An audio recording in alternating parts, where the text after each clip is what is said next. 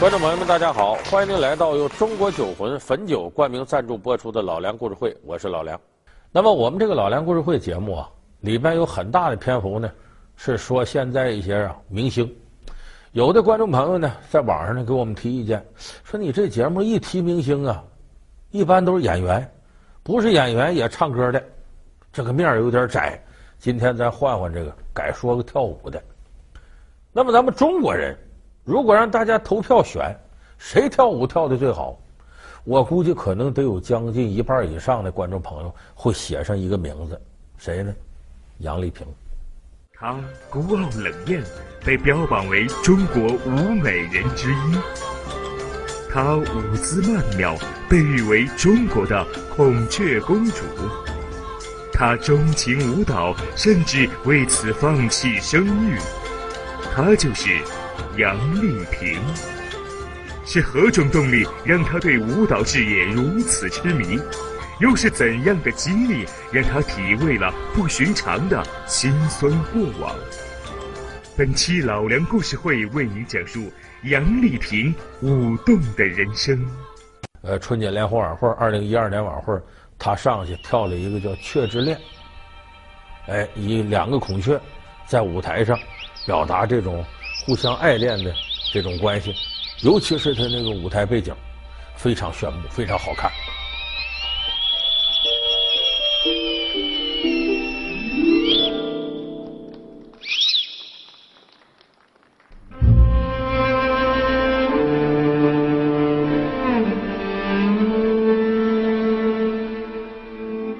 这个是杨丽萍的心血之作，也是杨丽萍的代表作。有不少人一看这舞蹈呢，之后给这个央视提意见，说你这错了。你看最后一幕，杨丽萍在舞台的上方，她那舞伴在下方，两个人呢一点一点的呢对接，然后这时候舞台背景展示的是呢孔雀开屏。哎，你错了，孔雀开屏，孔雀开屏，得是公孔雀在开屏，雄性的开屏，雌性的母孔雀不会开屏。那么这个说的对不对呢？不对，他说的生物知识是对的，但是用到这上就不对了。为啥呢？孔雀在舞蹈里头是超越性别的，没有公孔雀、母孔雀那个说法。而且孔雀开屏本身是具有宗教意义的一种泛指。说怎么孔雀开屏跟宗教扯上关系了呢？哎，我这给大伙说说啊，孔雀在佛教里头。有个特别称呼叫孔雀大明王菩萨。这个孔雀大明王菩萨呀，他被称为佛母，就是如来佛祖的母亲。佛祖在菩提山上修炼，七七四十九天修到四十六天的时候，他这闭关呢。这时候山顶上有孔雀飞过去，这个孔雀往下一看呢，佛祖在那闭关不动。孔雀以为是个食物，一张嘴把它吞肚子里头。这佛祖呢，进了孔雀肚子里边，正修炼闭关不能动啊，挨了三天，到七七四十九天成道，这得出来呀，从哪儿走呢？说佛不走红门，不能走下三路，这样吧，从孔雀后背破背而出，从孔雀后背出来了，他从后背一出来。孔雀就要开屏，所以孔雀开屏是佛祖破背而出造成的。而佛祖在他肚子里待了三天，管怎么着，这是自己母身，所以封孔雀为孔雀大明王菩萨，故而有佛母。所以这个孔雀开屏在佛教里边有特殊的意义。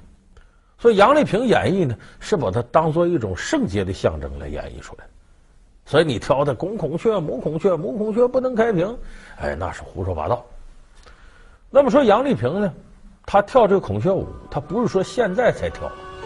大家记得二十六年前，那是一九八六年春晚，杨丽萍当时就跳了一个雀之舞，一下跳出来了。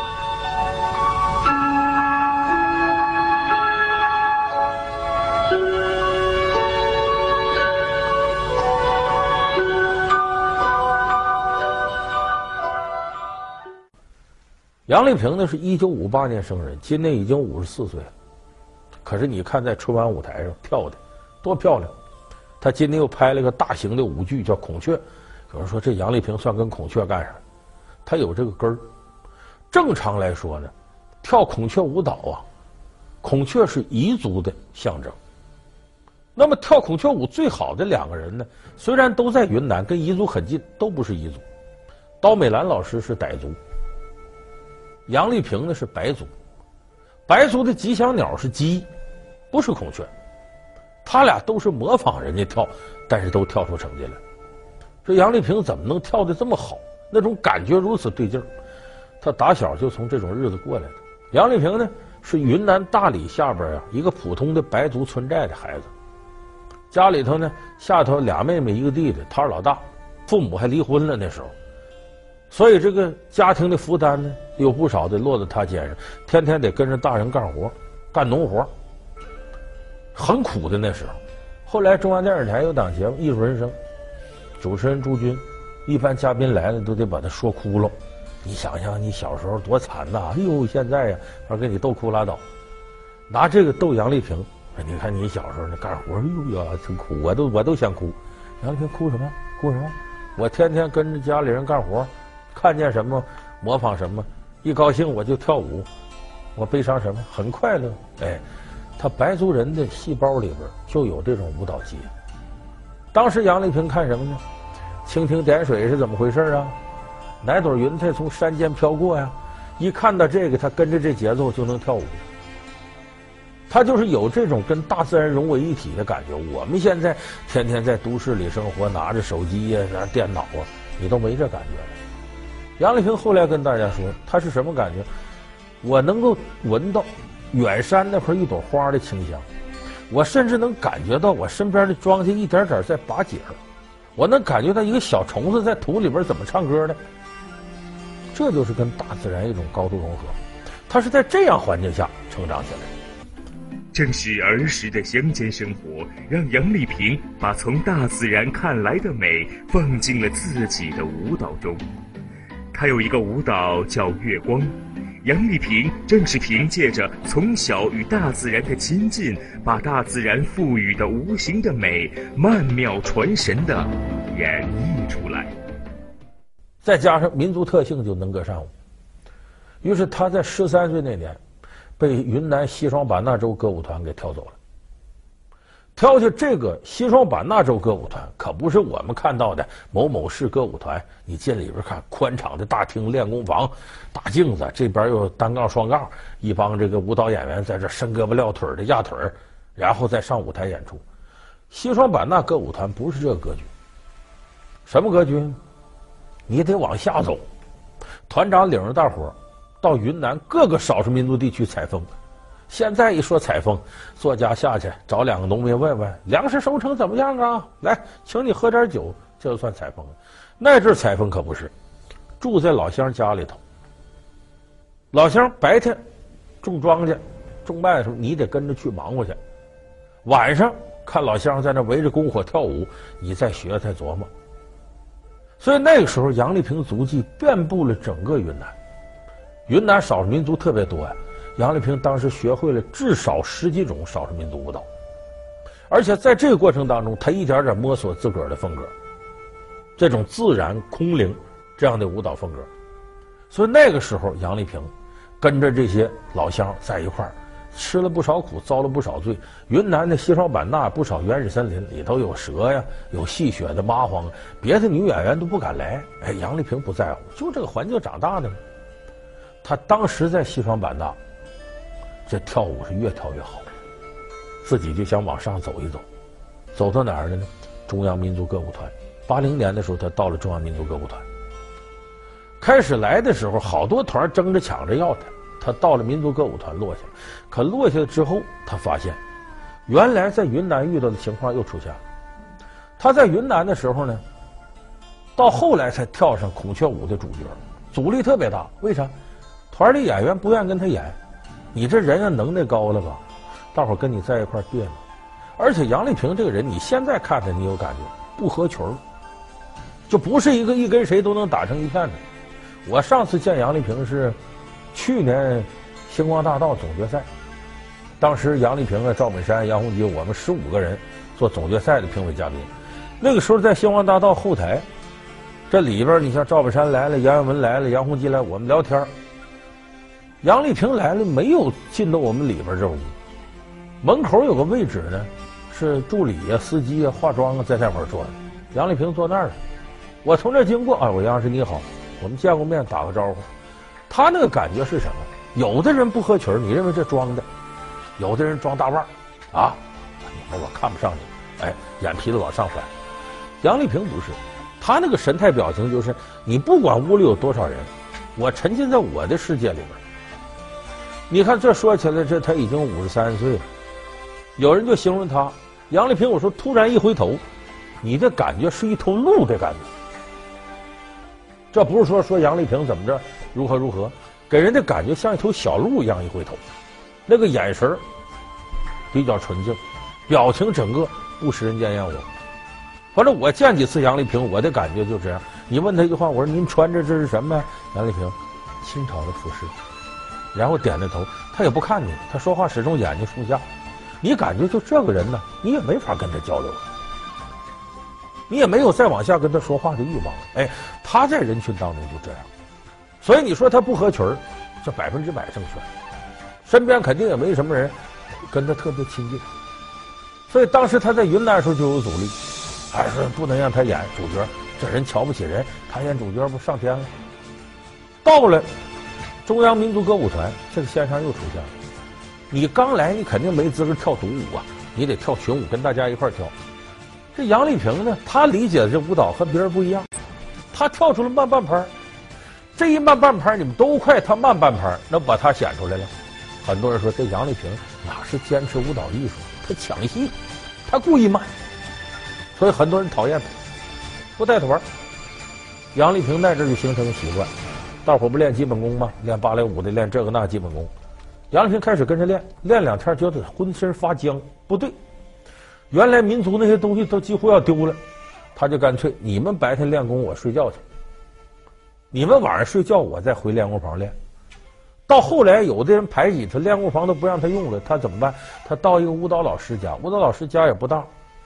有一个大镜子，正对着这块也就几平米的地方，他在这儿练。这么一练，把什么练出来了呢？我们看杨丽萍当年跳雀之灵之类的舞蹈，就是方寸之地，在舞台上一个圆圈，上边追光给下来，她在这跳。就这方寸之地上，她把这种动作的感觉用身体语言传递出来。这个功夫什么时候练的？就那时候练的。就这么大点地方，我就要把我所有要表达的东西，通过我肢体语言表达出来。所以那阵杨丽萍在中央民族歌舞团时候苦练了一下这个本事。当时受排挤，八六年的时候呢，搞过一个这个舞蹈大赛。当时杨丽萍就想参赛，可是呢，民族歌舞团说：“你这水平代表不了我们民族歌舞团，你这胳膊腿多硬啊，让你做个动作做不出来。你看人家那民族舞演员，歘，前腿一抬到这儿。”后腿一抬到这儿，一下腰啪，跟折到地上似的。你行吗？杨丽萍没有这个基本功，她做不到这个。这怎么能代表我们民族歌舞团呢？不能让你去。杨丽萍也犟，自个儿骑自行车，把自个儿录好的跳舞的带子送到组委会了。所以说你这连个推荐信、邀请函也没有。杨丽萍都快哭了。你呀，能不能让评委看看我跳的舞？这人琢磨琢磨也行，你先留下吧。等我们评委中场休息时，没事的时候给你看看。就这么，杨丽萍走了。可这边一海选，再拿他这带子一看，民族舞跳的最好的就是他，所有评委都看傻了，没见过这样的。他当年获得大奖，然后上了春晚。有人问他怎么回事，杨丽萍说：“我这没对手，是他吹牛口气大吗？不是，因为没有人像他这么跳。”说这是什么感觉呢？比方说，我们把杨丽萍叫来，说你呀。你给我模仿一段，就陕北民歌《山丹的花开红艳艳》。你看人这个陕北的舞蹈，你跳一段，你让他模仿不行，他学的还不像，你看着还别扭。你别给他框子，你告诉他，山丹丹开花什么样，你想去吧。他回家琢磨两天，再一跳出来，你一看，好，就是你要的那种原始的勃勃生机的舞蹈。所以你看，他有个经典代表作《两棵树》，也在春晚上跳过，就是他自个儿琢磨出来的。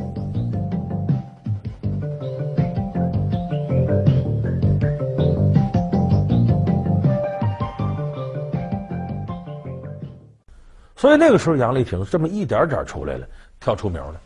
可跳出名，她日子过得也不自在。一边当时台湾那边给高价，说请你们民族歌舞团来跳舞来，来了呢，给的价码比肯定比大陆这边那时候高。团里就要求你得按照人家跳舞，人少数民族那边高山族吧，你得跳出那个男女恋爱时候少女比较羞涩的表情。杨丽萍说：“打住，不对，我们云南谈恋爱不羞涩，我们胆儿大的很。”男欢女爱，羞涩什么？杨丽萍说：“我得按照我们民族那种演绎方式。你们都想象少女就该娇羞，那青山绿水、沐天席地的，你娇羞给谁看去？害臊得有人旁边看着。”杨丽萍说：“这就不对了。我们云南少数民族少男少女谈恋爱，青山绿水四下没人，跟谁害臊去？该干嘛干嘛。所以他按他的演绎，当时这个团长就挺不高兴。”然后就说算了，我也不想在这待着了，我还回我的云南，到我老家采风去。就这么，杨丽萍从中央民族歌舞团出来，回到云南。他再回到云南，这已经不是过去的杨丽萍了，她有影响力了，她就以自己的名义到下边组织人跳舞。有时候那跳舞组织你不得选材，看看有没有机会不？杨丽萍挑演员挑的什么？这个人昨天还在这拿锄头捧地呢。还在那喂猪呢，今天就登台表演，地地道道的老百姓。这些人一跳我也，那个投入啊，大脖筋都鼓起多高来，汗珠摔八瓣似的，在台上跟疯了似的。他就跟在民间玩一样。所以杨丽萍把这些人弄了呢，拢成了当时一个影响力很大的舞蹈，叫云南印象。在筹编云南印象期间，杨丽萍深入人迹罕至的蛮荒野岭。探究佤族十八种鼓的奇特打法，于真一线亲手体验彝族女孩五年绣一套绣衣的复杂过程，收集了六百余套村寨纯手工民族绣服，一百八十个独特面具和六十八面手工鼓。他还将濒临失传的、目前仅有一位山寨太婆会打的二十四套神鼓技法抢救回来，融入舞技中。这个云南印象后来影响是很大，可当时弄成的时候挺倒霉。怎么倒霉？赶上了非典，两千零三年，地这人口流动受限制，刚拍完这个东西，排练好了，钱也花到了，人有的赞助商把钱也拿来了。结果演出行不了，不能继续，有的人就开始挑毛病了。说你怎么找这么一帮人啊？会演出吗？当过演员吗？都喂猪的、放牛的、打草的、种庄稼的，这都些什么人？开始挑杨丽萍毛病。那阵杨丽萍最难，为啥？没钱了，怎么办？这些演员是他们价不高，那也得吃也得喝呀，人吃马喂。杨丽萍本来都不接商演。他瞧不起这为钱跳舞的，这会儿也没办法，得为五斗米折腰。经常早晨换上孔雀服那身衣服走了，赶飞机去了。到晚上回来，从兜里拿出十万块钱来，商演费用。来吧，赶紧欠谁的钱给谁。食堂赶紧买土豆去，买茄子去，这三菜一汤得保证。靠他自己的商演来维持这个团的费用。所以那个时候是杨丽萍最难的，闯过那一关，杨丽萍她在舞蹈事业上的坦途开始了。可是不等于他这个点儿背就完全过去了。两千零八年，他们策划了一个叫《藏迷》的舞蹈，反映西藏风光的。他跟谁合作呢？跟容中尔甲，在九寨沟拍。容中尔甲，咱不少朋友知道，大伙儿记得他那歌《哦，神奇的九寨》。呃，这歌就容中尔甲的。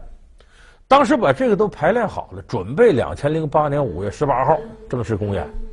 可是五月十八号往前倒六天，大家知道，两千零八年五月十二号汶川地震。